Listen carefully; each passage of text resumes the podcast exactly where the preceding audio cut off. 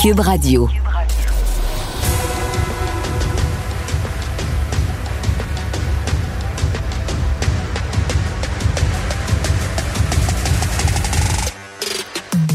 Rentable, fiable, innovant, innovant, innovant.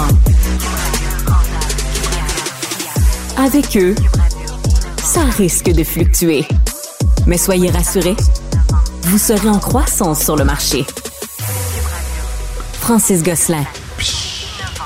Philippe Richard Bertrand. Un duo qui prend pas ça pour du cash. Merci d'être là et bienvenue dans ce nouvel épisode. Euh, c'est moi, Philippe Richard Bertrand. Il paraît que mon micro Et- était allumé pendant que la bande sonore jouait. Ah, et Francis Gosselin. et Francis Gosselin. Francis effet sonore Gosselin.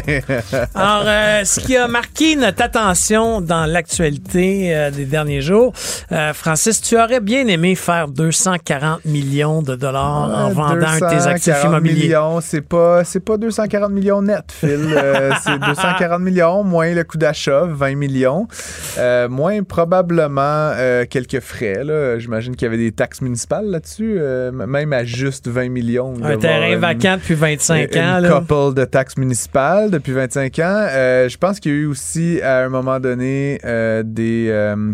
euh, de la décontamination aussi qui a dû être fait. Donc, il y a eu de- des dépenses certainement. Et puis, il faut pas oublier que Phil, quand tu vends 240 millions un terrain qui t'a payé 20 et plus millions, il y a du, de l'impôt sur le gain en capital. Un gain en capital. Mais en fait, c'est un, un très juteux Oui, oui, euh, de, de De Luc Luc Poirier. Poirier, cet investisseur euh, immobilier euh, qui est bien connu là, pour, euh, pour avoir notamment une collection de voitures assez impressionnante. Exactement. Le terrain appartenait ensuite à, anciennement à une entreprise d'explosifs. hein. Euh, Les, les gens de la région euh, qui sont là depuis longtemps s'en rappellent. C'est la Canadian Industries Limited, la CIL.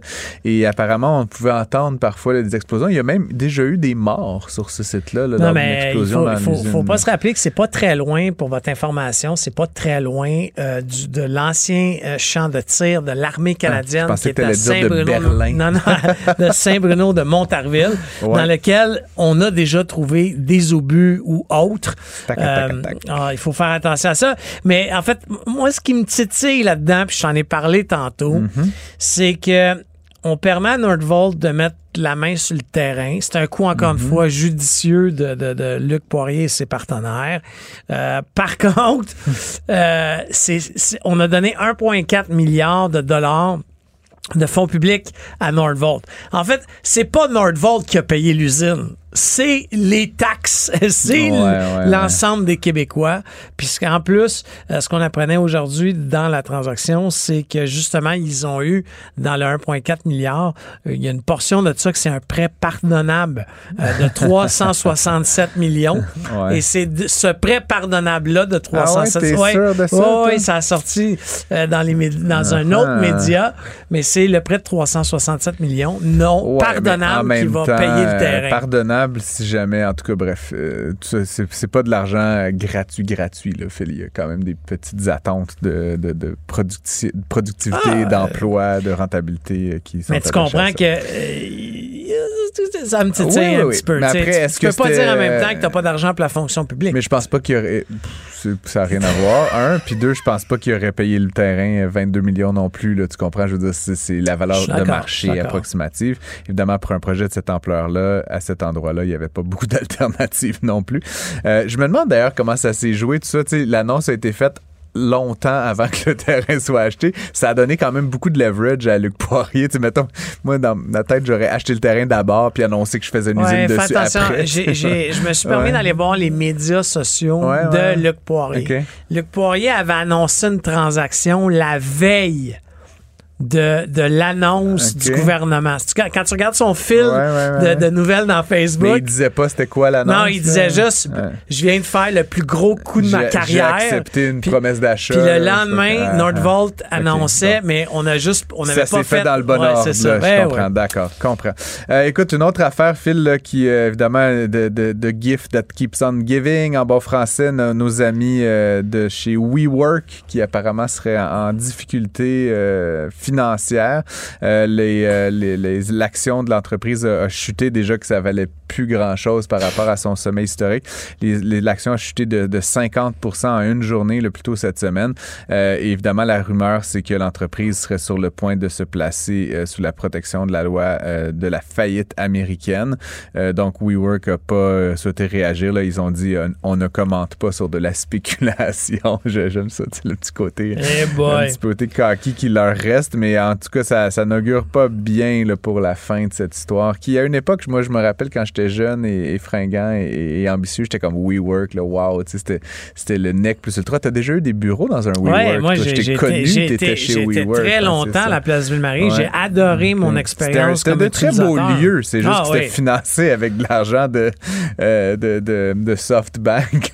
c'est de l'argent de capital de risque. Écoute, tu, sais que la caisse de dépôt va perdre de l'argent là-dedans. Ah ouais? ils ont 85 millions US d'investis. Ils avaient investi, bien entendu, combien de temps? un mois avant la débâcle. ça ah nous rappelle un peu ce qu'ils ont fait dans le Cirque du Soleil, parce que ça a été même, peu la même histoire. mais, on ah risque 85 hein? milliards. Mais à l'époque, euh, en 2019, hmm. WeWork avait annoncé euh, d'avoir genre créer une co-entreprise avec la caisse de dépôt, puis ils pensaient investir 1,3 milliard. Finalement, de ce 1,3 milliard-là, il y a uniquement 85 millions qui a été fait. Je vais, je vais te dire une chose, Phil. À un moment donné, l'action avait fait une petite incursion au-dessus de 500 dollars US. C'était en 2021.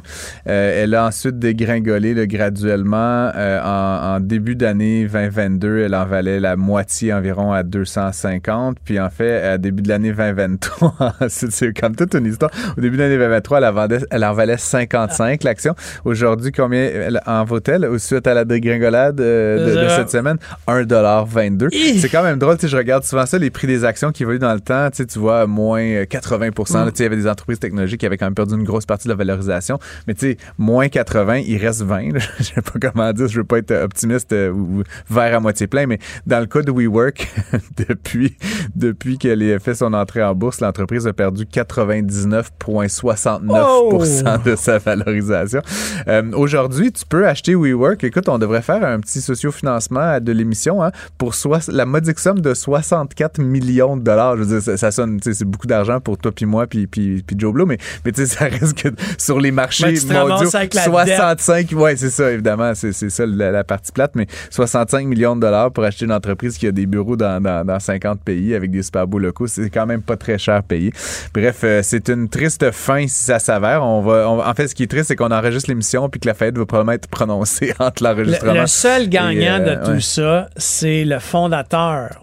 Euh, Adam Newman, qui lui a eu un parachute doré. Ben, euh, il est milliardaire. Ah, il est milliardaire, c'est ça. Ah en vendant, faut le faire quand euh, même. D'ailleurs, je sais pas si tu avais vu ça en début d'année dernière, je pense, il a levé 350 millions de dollars, un nouveau quand projet. pas du petit argent, pour une entreprise qui s'appelle Flow, qui est un ah. genre de WeWork où t'habites là. Tu sais, je sais pas si t'as vu la série là, We Crash sur Netflix, excellente série. Mais euh, et dans le fond, il avait dans, tu sais, à l'époque où il pensait que WeWork allait devenir le genre, je sais pas, l'entreprise euh, mondiale toute puissante, il avait cette idée, un genre de We Live, là, qui est un genre de WeWork où tu dormirais. donc Flow, ce que j'en comprends, sa nouvelle start-up, c'est essentiellement cette idée de résoudre le problème du de l'immobilier commercial, euh, de l'immobilier résidentiel, pardon. Je sais pas comment il compte s'y prendre puis à mon avis, c'est un peu mal parti, ne serait-ce que parce qu'il est impliqué dans le projet. Mais à ce, il a quand même été financé par euh, euh, l'entreprise américaine A16Z, qui est euh, Andreessen Horowitz, qui est un grand fonds de capital de risque, qui n'ont pas l'habitude de financer n'importe quoi. Donc, à suivre, évidemment. À suivre. Autre nouvelle, il y a quand même quelque chose qui va se passer en 2026, ou qui s'en vient. C'est la hausse. Il y a beaucoup de gens qui, dont le renouvellement hypothécaire va se passer euh, mm-hmm. je te dirais pas prochainement, là, mais en 2025-2026. Et ça, ça fait en sorte que, euh, selon notre, notre collègue David Descoteaux, et puis selon la Banque, la, Banque Royale, certains prêts hypothécaires vont augmenter de 84% le paiement. Le paiement, ben c'est capoté, là. Oui, oui, c'est effectivement un petit peu, un petit peu intense, là, effectivement. Mais bon, euh, après, c'est certains cas de figure très, très particuliers. Euh, on parle quand même de gens là, qui, euh, qui augmentent, euh, qui, qui changent, pardon, de, de, comment dire, de, régime d'amortissement. Donc, euh, essentiellement, Phil, tu as, des, t'as des, euh, des prêts hypothécaires qui sont à, taux fixe. Donc, là, tu sais exactement quel montant tu vas payer, quel taux d'intérêt pendant la période. et ensuite, tu as des, t'as des prêts à taux variable, puis tu en as deux sortes. Tu as des taux à variables dont le montant à chaque mois, de sorte que tu rembourses le capital toujours sur la même période. Puis ensuite, tu as, euh, à taux variable, mais à paiement fixe. Et donc, ultimement, si le taux augmente, augmente, augmente, bien, à un moment donné, on en avait déjà parlé à l'émission, tu, tu, rentres dans un territoire qu'on appelle d'amortissement négatif, c'est-à-dire qu'à chaque mois, tu rajoutes de la dette à, ce que tu dois.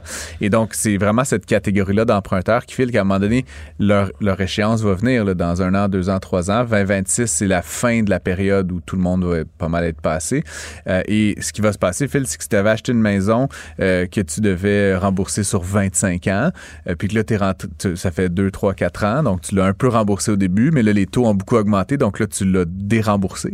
tu as rajouté de la dette. Ben, quand tu vas venir renouveler, il va falloir que tu réétales tes paiements sur 25 ans, là, qui est le maximum. Quand tu, tu repousses le terme plus loin. Non, encore. mais tu peux pas. Quand tu vas venir pour renouveler, la banque, elle peut pas t'autoriser à rembourser sur plus loin. Je pense, certaines circonstances, 30 ans, mais grosso modo, tu, tu, dois remettre une échéance où tu payes le capital que tu dois sur 25 ou 30 ans.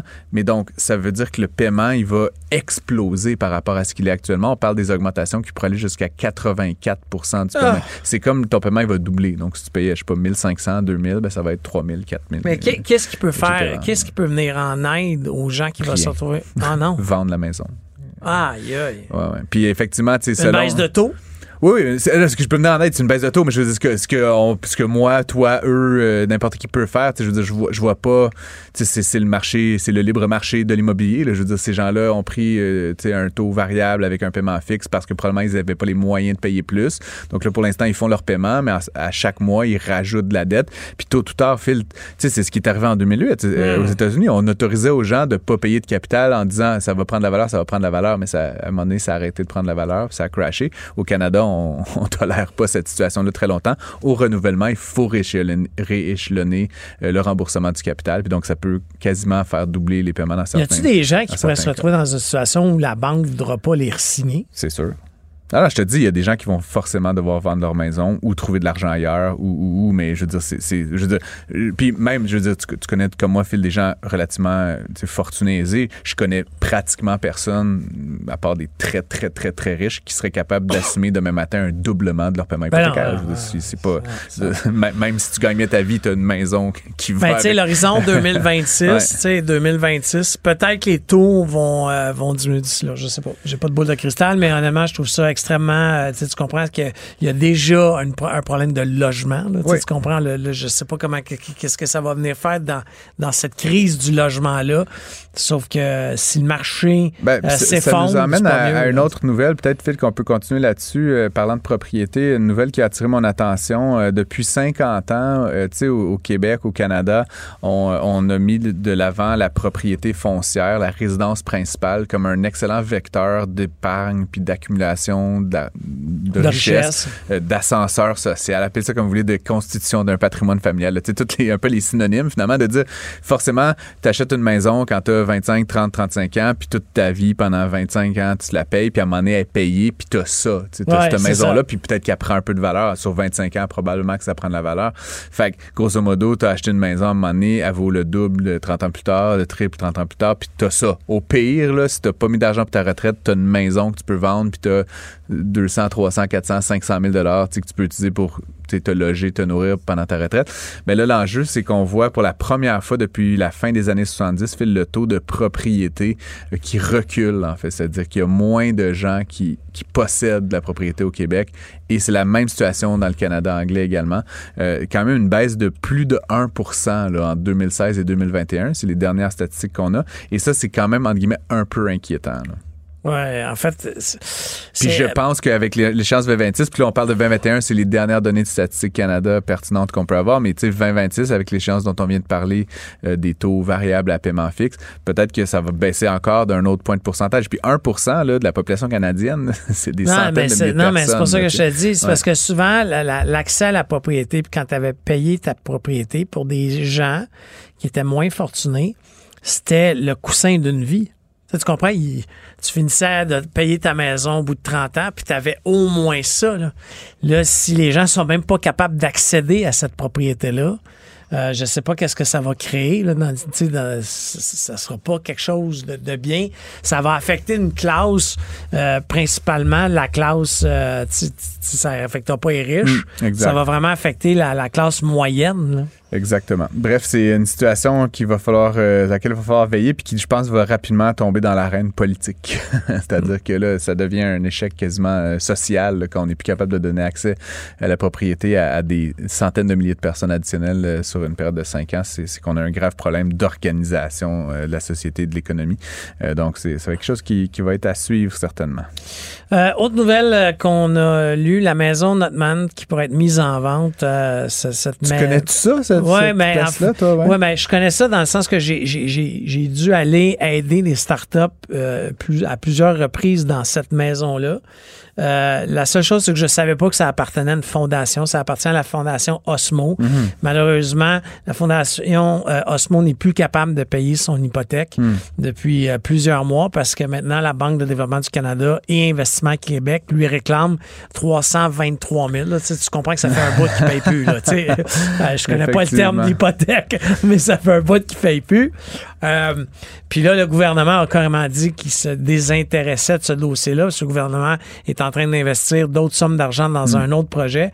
Mais bon, est-ce qu'on a besoin d'autant euh, de, projets de ce type, tu sais. Euh, ben, d'autant, je sais pas. Combien y en a-t-il? Je veux dire, c'est ça. Ben, il y a un projet de 48 millions. Tu as un autre projet qui s'appelle MR63. Tu sais, il y a un paquet de projets où on est allé euh, acheter des immeubles comme ça pour après ça les donner à la communauté innovante, Startup Montréal, start, euh, ouais.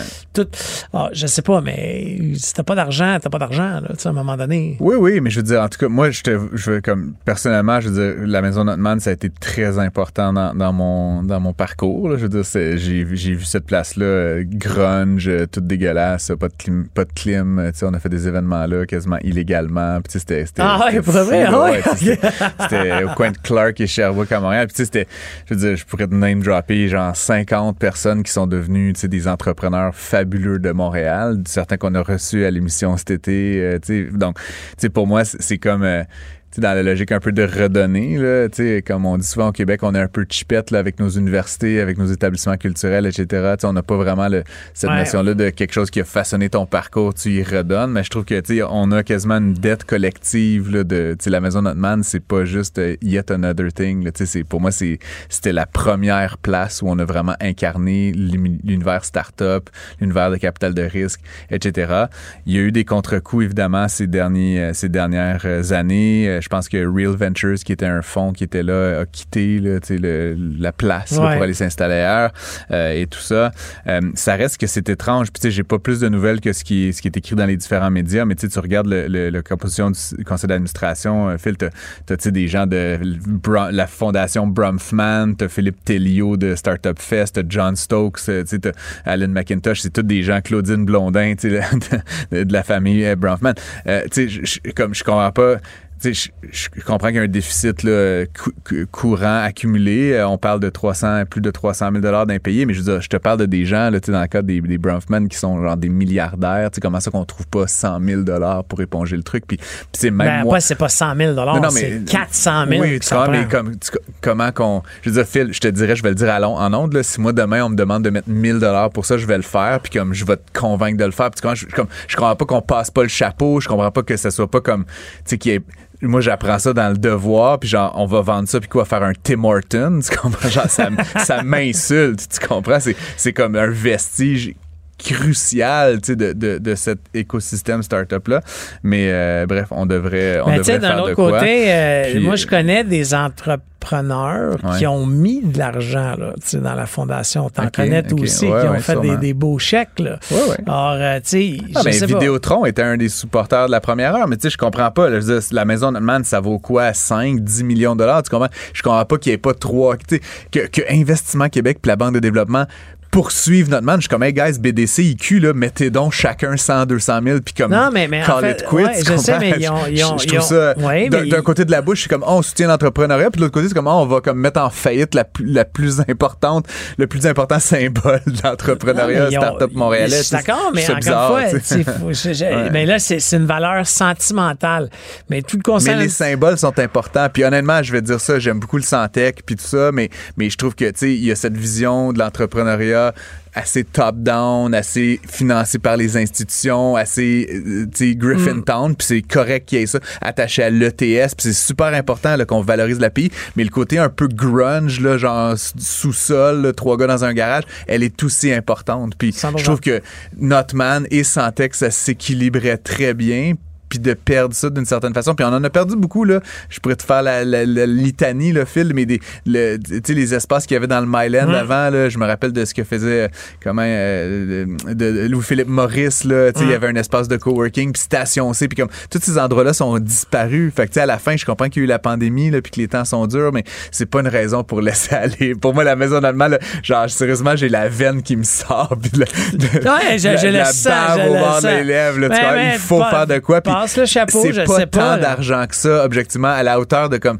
tu sais, franchement, là, tu tellement de monde vraiment hot, puis plutôt riches qui sont passés par là. Qu'on n'ait pas le petit chéquier sur le coin de la, de la poche. Il semble, il semble très tard parce qu'en ce ben moment, on demande une vente judiciaire. Ça, ça me fâche d'autant plus qu'on soit rendu là. Tu comprends qu'il y ait personne qui ait fait un cri du cœur il y a un an et demi, puisque franchement, accumuler 400 000 d'impayés, c'est pas une affaire de. Ça, ça, ça, ça fait pas ce que le conseil d'administration ben, a fait. En tout cas, je veux pas casser du sucre sur d'autres personnes. C'est des gens que j'aime et que je respecte, mais effectivement, guys, là, il est temps de faire un petit, euh, un petit appel à tous puis de, de sortir ça du marasme. Honnêtement, je te dis, Phil, si ça devient un H&M, je vais, je vais briser des jambes.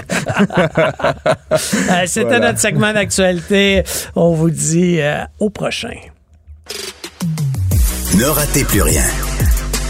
Cette émission est aussi disponible en balado sur l'application ou en ligne au cuberadio.ca.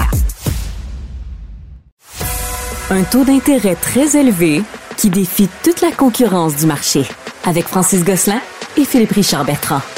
Prends pas ça pour du cash. On est rendu maintenant à la partie de l'entrevue. On est avec Guillaume Blais, qui est le président et chef de la direction de ASEC Technologies. Salut Guillaume. Bonjour, messieurs. Merci d'avoir accepté l'invitation. Euh, pour commencer, Guillaume, tu peux-tu nous expliquer un peu ce que ça fait ASEC Technologies? ASEC Technologies, en fait, on, on offre des solutions euh, innovantes pour la santé des bâtiments et ses occupants. Puis, euh, tu sais, concrètement, là, tu sais, parle-nous. Il vend des distributrices de Tylenol, je pense, euh, Philippe. Euh, mais en fait, euh, on a deux lignes d'affaires principales. On a une première ligne d'affaires où est-ce qu'on fait de l'assèchement de bâtiments suite à des dommages par l'eau dans les secteurs commerciaux et institutionnels. Puis, qu'est-ce que notre assèchement de bâtiments en particulier? on évite la démolition. Donc, on a breveté un procédé dans les dernières années qui fait en sorte que euh, en évitant les démolitions, on est en mesure de sauver du temps, euh, de l'argent, pour un impact environnemental favorable lors de sinistres euh, causés par l'eau. On, on, travaille principalement dans le milieu commercial, institutionnel, donc hôpitaux, universités, pour des gros assureurs lors de, lors de pertes majeures. Euh, donc ça, c'est une première ligne d'affaires. Puis une deuxième ligne d'affaires qu'on a, c'est euh, au niveau de tout ce qui est euh, objet connecté, donc le IoT, si vous me permettez l'expression. donc, on, on, déploie différents types de capteurs sur des bases fréquences dans les bâtiments pour faire de l'automatisation ou du monitoring. donc, c'est sensiblement ce qu'on fait chez ASIC. Écoute, la compagnie existe depuis 1979. Euh, euh, bon, euh, à te voir à l'écran, je pense pas que tu étais très vieux à cette époque. Donc, explique-nous donc, est-ce que toi, tu as acquis l'entreprise? oui, en fait, c'est dans un processus de relève. Donc, premièrement, non, j'étais pas euh, j'étais à moins de deux ans, donc euh, c'est une entreprise familiale, donc euh, fondée par, mon père. puis donc c'est une entreprise qui a fait du nettoyage général pendant plusieurs plusieurs années. euh, travaillé dans la précision à un certain moment, travaillé dans le nettoyage industriel et spécialisé euh, dans les années 2000 dans l'assèchement de bâtiments euh, sans démolition. donc, puis moi, je suis arrivé dans un plan de relève autour de 2014. Puis, tu sais, quand tu parles d'assèchement sans démolition, ça, c'est-tu dans, dans des domaines très spécialisés? je présume que c'est des immeubles qui peuvent pas, peuvent pas non plus démolir parce que ils sont occupés ou, tu sais, c'est très spécialisé, non? Euh, oui, on est, on est assez spécialisé. On est principalement euh, dans les hôpitaux. Donc, surtout les, bâtiments où que, euh, la relocalisation est difficile, euh, donc euh, des, universités, des hôpitaux, où est-ce qu'il y, a un impact très rapide et coûteux de relocaliser les gens. On sait, nous, en fait, on est spécialisé dans la perte majeure et ou complexe. La perte majeure, quatre étages sans locaux, c'est pas mal notre core business. C'est là qu'on a un très gros avantage concurrentiel complexe euh, des blocs opératoires avec des mesures préventives applicables. Donc, euh, ça, c'est vraiment notre, core business. Donc, euh, oui, on, est spécialisé, comme je disais un petit peu tout à l'heure, dans, les hôpitaux, les écoles. une perte, un, dégât d'eau majeur, généralement, dans une école, dans un hôpital, c'est pas, rare que ça va entraîner des fermetures ou des, des pertes d'exploitation dans du commercial de 5, 6, 8, 10 mois. donc, c'est là qu'on intervient et on fait sauver beaucoup de temps à nos clients, en fait.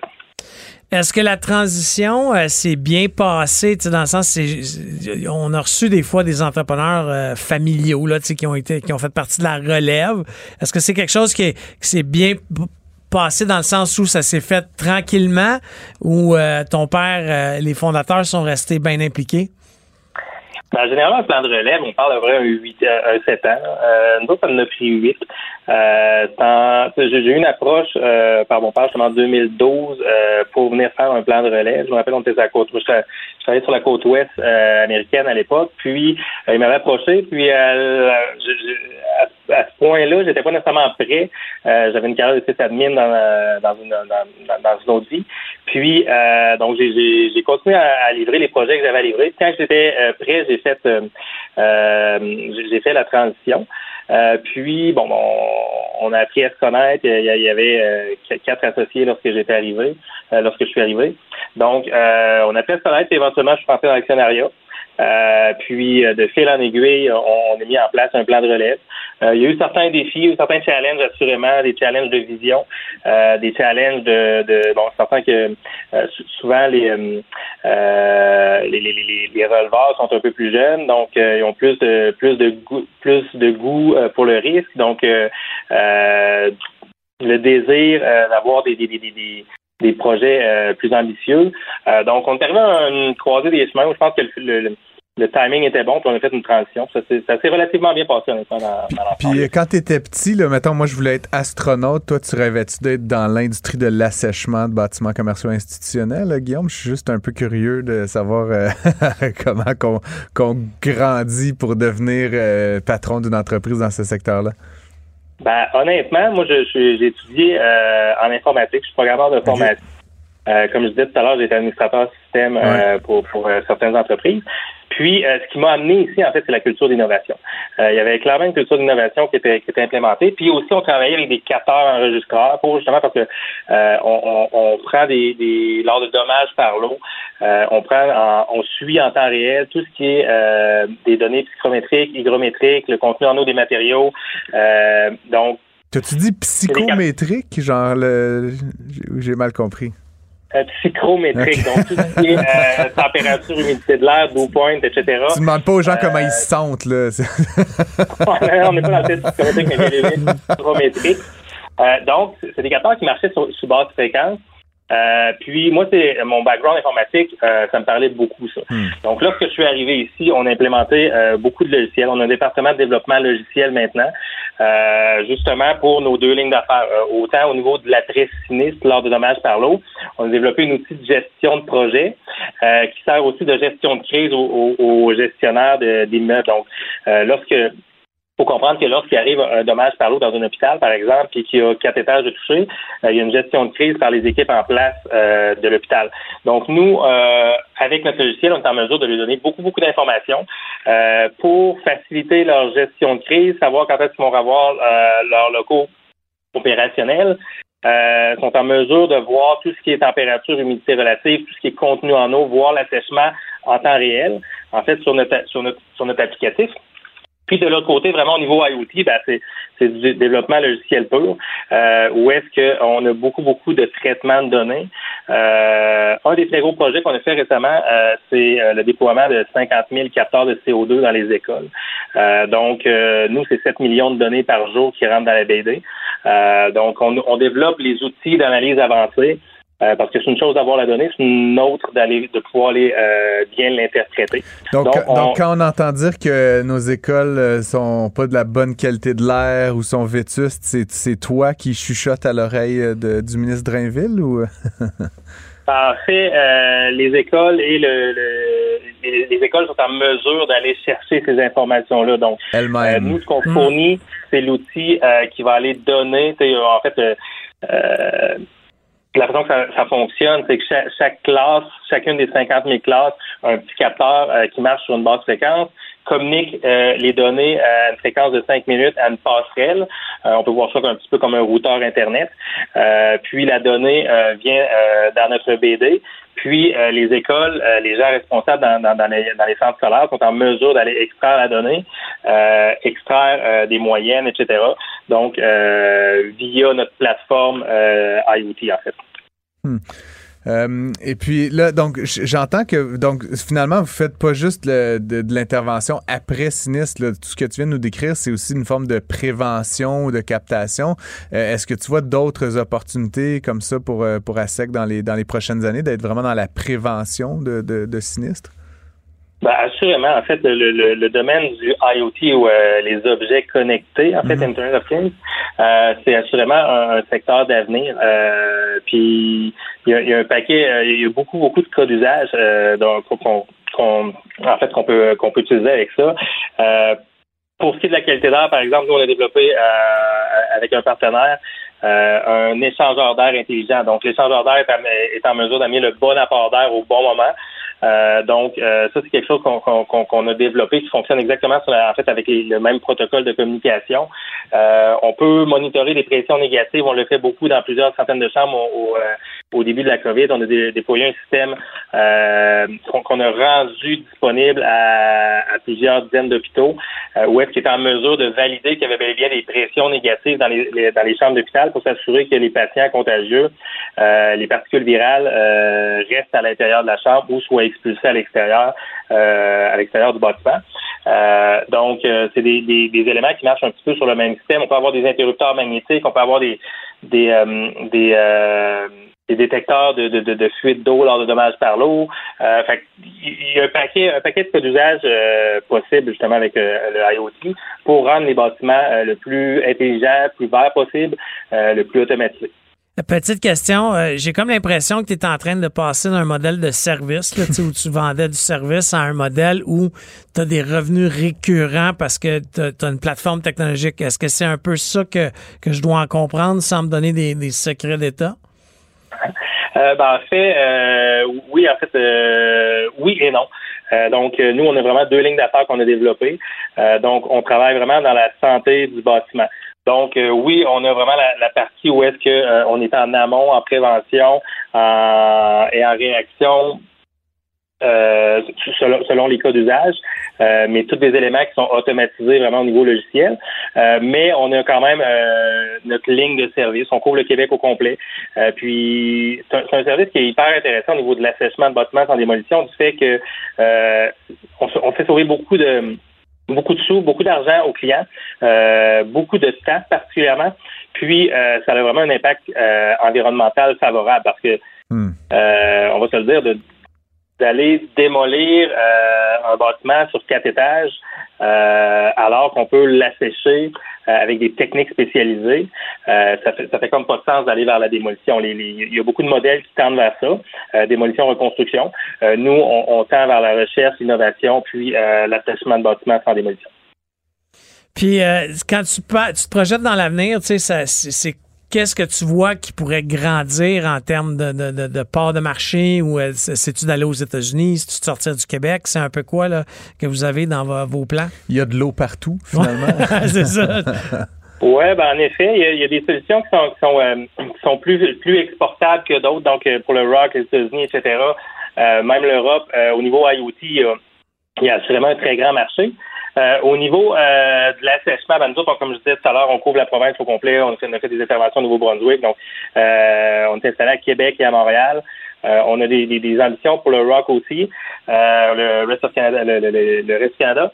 Euh, puis on, vend aussi des solutions qui sont un petit peu ce qu'on fait déjà dans l'assèchement de, bâtiments présentement. Donc on, en vend aux institutions.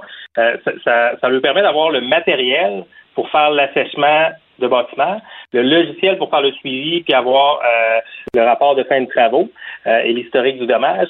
Euh, on, on, forme ces, ces institutions-là, puis on les supporte aux besoins. Donc, on a un modèle qui est euh, euh assez différent de ce qui se fait dans le marché. Puis ça, cette solution Assecure, euh, Assecure-là, c'est son nom, euh, c'est quelque chose qui est exportable aussi. Donc, c'est des éléments qu'on garde dans en ce moment, vous supportez par des, des VC ou, ou, des investisseurs euh, institutionnels ou c'est vraiment là, à force de faire des profits que vous avez réinvesti? Ouais, ben en fait, euh, comme on dit en jargon, on est bootstrap, donc euh, euh on, on, on, se on s'autofinance. Euh, donc euh, il y, a eu, certaines approches dans le passé ici, etc. mais c'est des des c'est des avenues qu'on a décidé de pas prendre par choix stratégique en fait. Puis avec les années, as-tu un peu changé la garde rapprochée? Parce que je regardais un peu sur le site web, euh, tu sais, il y a des gens, là, ça fait 34 ans qui sont, euh, tu sais, euh, à l'emploi de la technologie, mais, mais tu sais, l'arrivée des, fois d'un nouveau président amène une nouvelle équipe de direction. Là, dans d'autres mots, as-tu fait de gros changements depuis que tu es là? Ben, assurément, puis euh, on, on, sort d'une réorg, l'autre c'est tout récent, euh, ça fait peut-être 15, 15, 15, 16 mois. Euh, donc oui, on a mis une nouvelle équipe de direction en place qui est très jeune et dynamique. Là. On, a, on a une moyenne d'âge d'à peu près 32 ans, cette équipe de direction. puis aussi, on a quand même des piliers avec beaucoup d'expérience, des gens de 40 ans d'expérience, 38, 20. donc, on, on, a comme un, un mix euh, un, mix d'expérience avec, si on peut dire, tout ce qui est euh, assèchement de bâtiment, qui est un peu la business mature.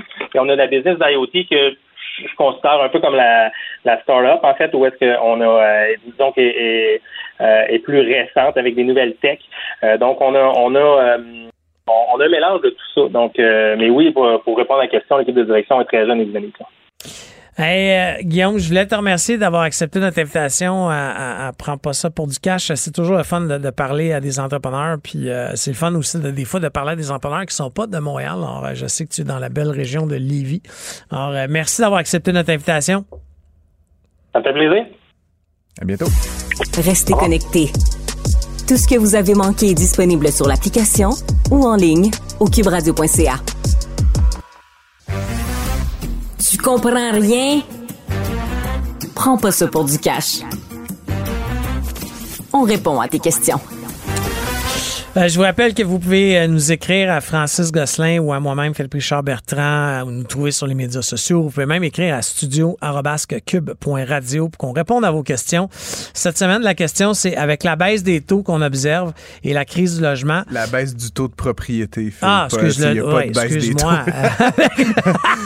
Nous sommes en 27, le taux est à 2 non, je recommence. Avec la baisse de taux de propriété qu'on observe et la crise du logement, quelles sont les alternatives pour accumuler de l'argent au cours de sa vie? Yes, question quand même intéressante, Phil, parce que on, on en parlait à un autre segment plus tôt, mais euh, il y, y, a une baisse du taux de propriété au Canada, puis pendant longtemps, il y avait cette espèce de rêve québécois, rêve canadien de, de posséder une propriété pour finalement être obligé de payer son hypothèque chaque mois, mm-hmm. puis à la fin, ben, pu avoir de dettes hypothécaires, donc finalement avoir une maison payée, puis ça, c'était comme son patrimoine. Euh, pour beaucoup de jeunes et de moins jeunes, l'accès à la propriété est moins facile actuellement. Les valeurs des propriétés ont beaucoup augmenté ces dernières années. Les taux sont très élevés, ce qui fait que réunir la mise de fonds puis se qualifier pour l'achat d'une propriété qu'on veut vraiment, c'est de moins en moins possible. En tout cas, c'est pour plusieurs personnes de moins chaque année. Euh, je pense quand même qu'il faut pas, tu sais, puis donc c'est plate, là, je, reconnais la situation, mais je pense qu'il faut quand même pas baisser les bras. Il y a quand même beaucoup d'autres façons euh, d'accumuler un patrimoine pendant sa vie.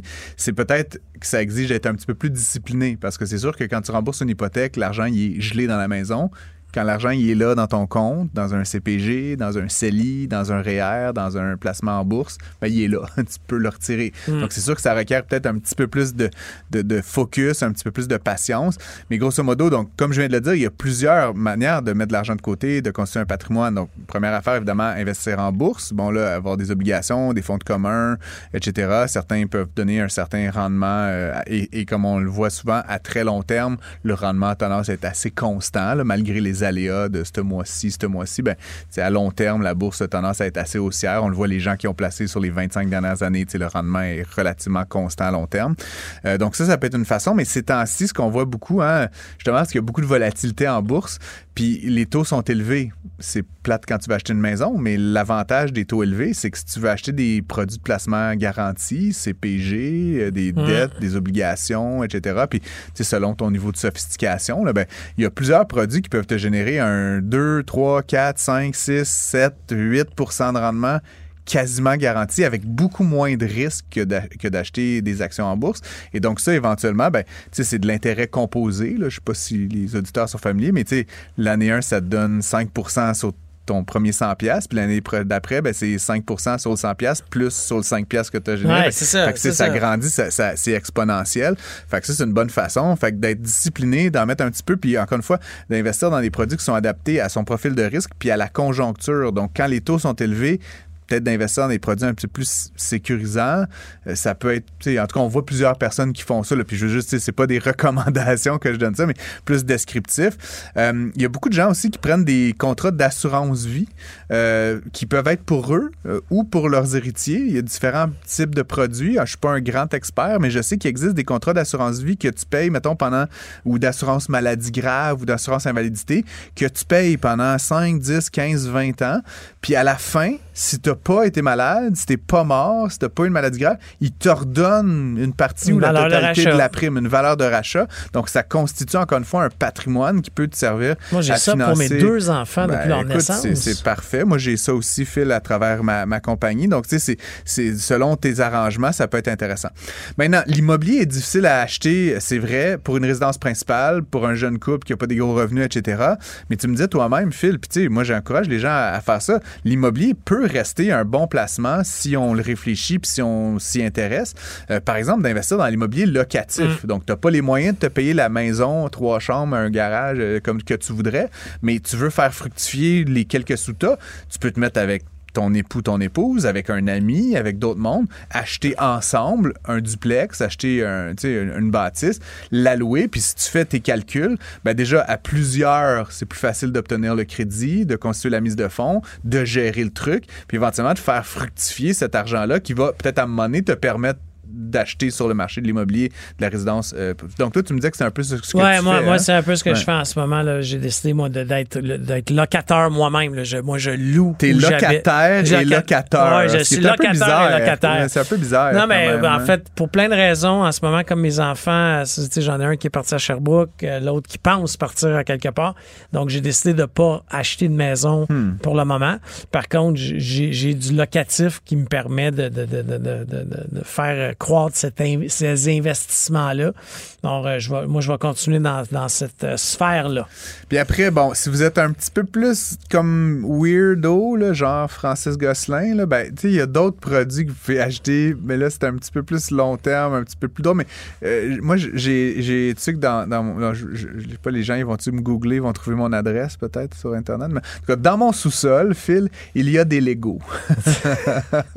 Beaucoup. Dans, ouais, ben, il y a Lego, les Legos que je fais, là, ça, c'est genre mon, ma maladie mentale, mais, mais j'ai aussi des Legos qui sont dans la boîte, scellés. Euh, puis on peut trouver sur Internet des, des, modèles de Lego qui sont ou vont être prochainement euh, discontinués. je sais ah pas si ça se dit en bon français, mais, mais euh, des modèles qui vont arrêter d'être produits et commercialisés, par exemple, cette année, en 2023. Et selon toute vraisemblance, les Lego suivent plus ou moins le taux de croissance de la bourse. Et donc, à chaque année, ça prend 3, 4, 5 de valeur. Écoute, avec mon ami Raph Paquin, que je salue à l'antenne, on a acheté il y a six ans la dernière première année de l'édition numéro 2 de l'Étoile de la mort. On avait mis chacun 250 dollars, donc ça valait 500 à l'époque, plus taxes.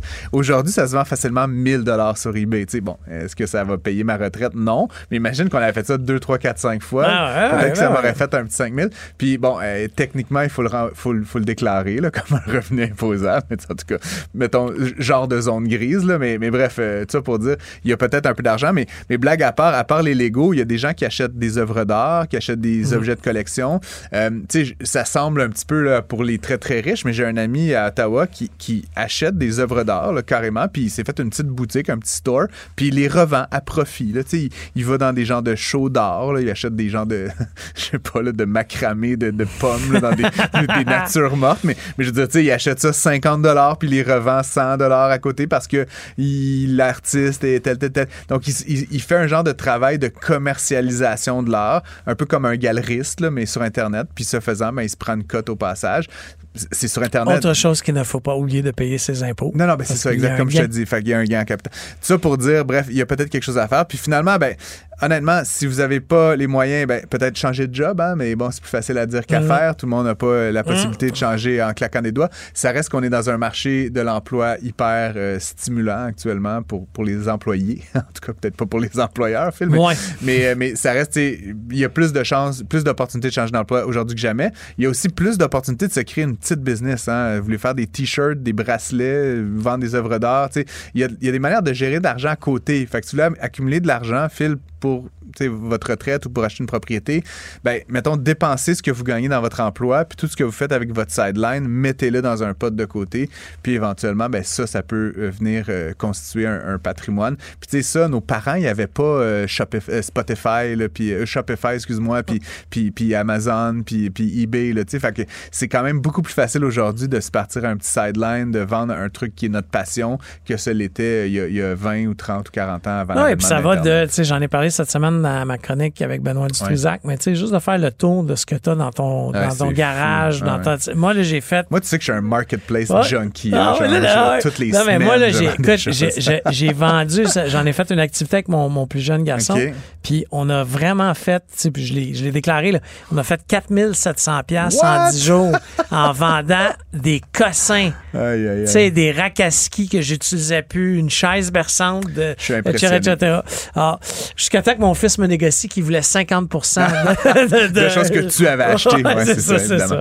Bon, ben voilà, vous nous avez euh, bien écouté encore une fois, les amis, cette semaine. Vous pouvez nous écout- euh, écrire, pardon, studio.cube.radio ou sinon directement Facebook, LinkedIn, hmm, Twitter, Non. Snapchat, TikTok, non plus. non plus.